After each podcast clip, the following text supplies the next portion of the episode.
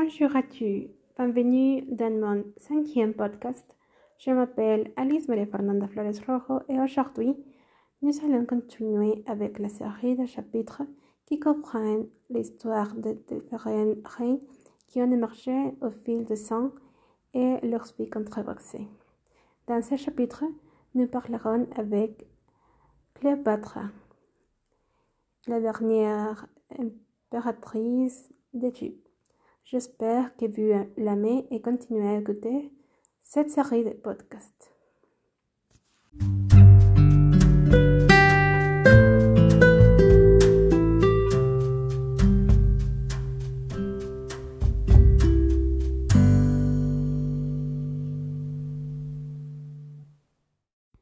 Les 21 ans du règne de Cléopâtre furent palpitants et convulsifs. L'Égypte pharaonique a connu son dernière période de gloire, reprenant son ancienne notoriété internationale.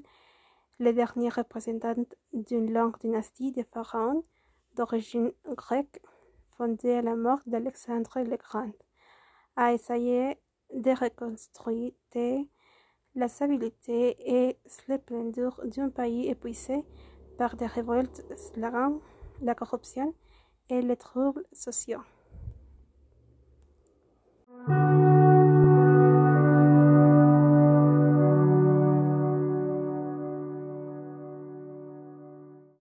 Cléopâtre d'Égypte a cherché à refaire une empire qui contrôlait depuis Alexandrie.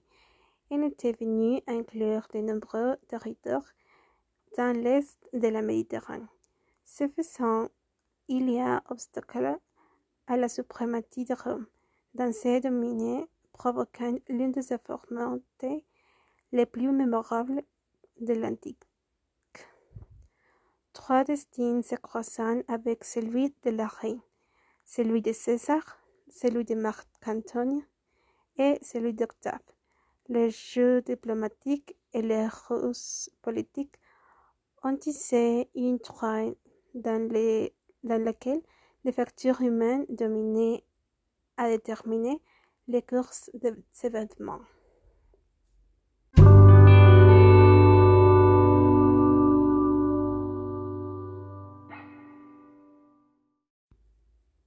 Cléopâtre est devenue une icône dévotée et se caractérise pour le rôle de femme fatale.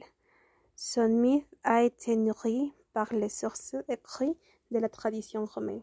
Ces œuvres, pour la plupart réalisées après sa mort, sont les seules à offrir certains détails de la biographie de Cléopâtre.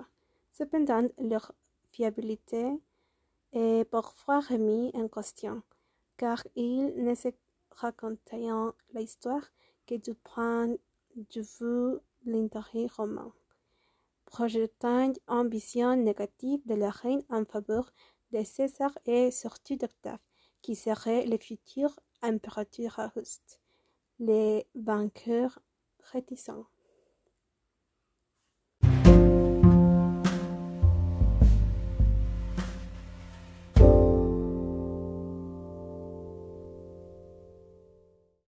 La vérité est que la reine a réussi à conserver le pouvoir et obtenir l'appui de la capitale, qui fut finalement ce qui décida du sort de cette région et du clergé.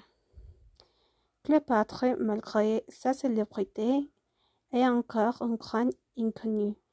La documentation contemporaine est rare et ne donne pas beaucoup d'informations sur sa naissance sa carrière, et rien sur sa personnalité qui n'est d'ailleurs pas rare dans l'archéologie égyptienne.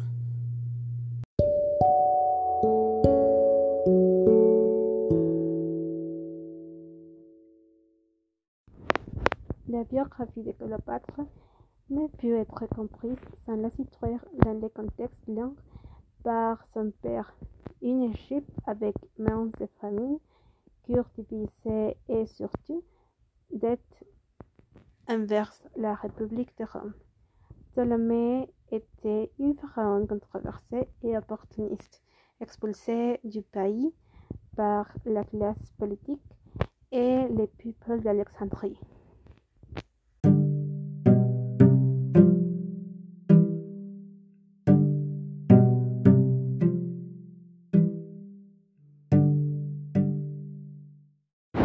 L'Égypte devint ainsi un protectorat romain.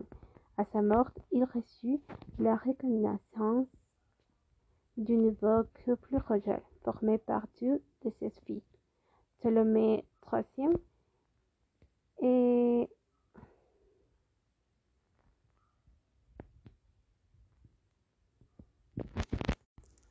L'Égypte devint ainsi un protectorat romain.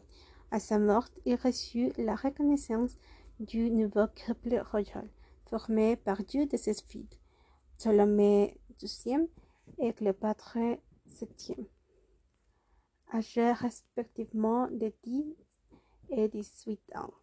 La décision était dans la loi car le mariage entre frères et sœurs était une pratique répétée depuis le début de la dynastie, destinée à garantir la divinité et la famille royale. Cependant, dans ces cas, il ne s'agissait que d'une union rituelle, comme le sera aussi celle de Cléopâtre, mais elle a servi à jouer son rôle nécessaire de la garante de l'ordre.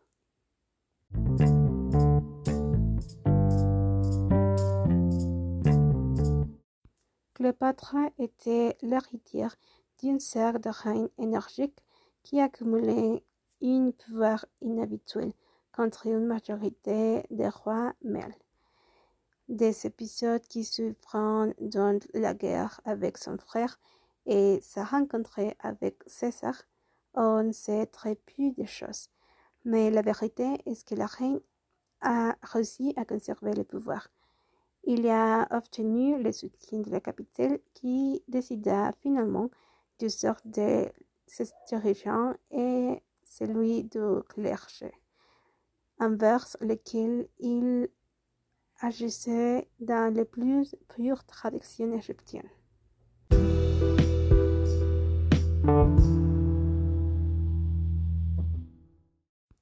Cléopâtre a bientôt exclu la possibilité de gouverner seul. La nouveauté résidait dans le fait qu'il assumerait désormais les rôles dominants comme on peut le déduire. Par exemple, du fait que son nom apparaît dans le texte avant celui de sa compagne. Néanmoins, son règne est marqué par la recherche de la légitimité. Il revendiqua ses droits d'héritage en s'appelant celle qui aime son père, tandis que le nom de ses sœurs faisait clairement allusion à son ancêtre romain, devenu un dieu qui avait aidé à restaurer la monarchie. Et très jeune pharaon est crucial pour comprendre la politique et les plans dynastiques de Cléopâtre.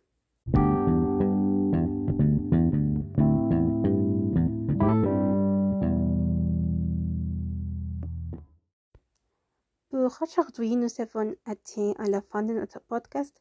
J'espère que vous l'avez aimé et n'oubliez pas de nous écouter dans les prochains podcasts où nous parlerons l'histoire des différentes reines qui ont émergé au fil des ans et leur vie controversée. Bonjour et au revoir.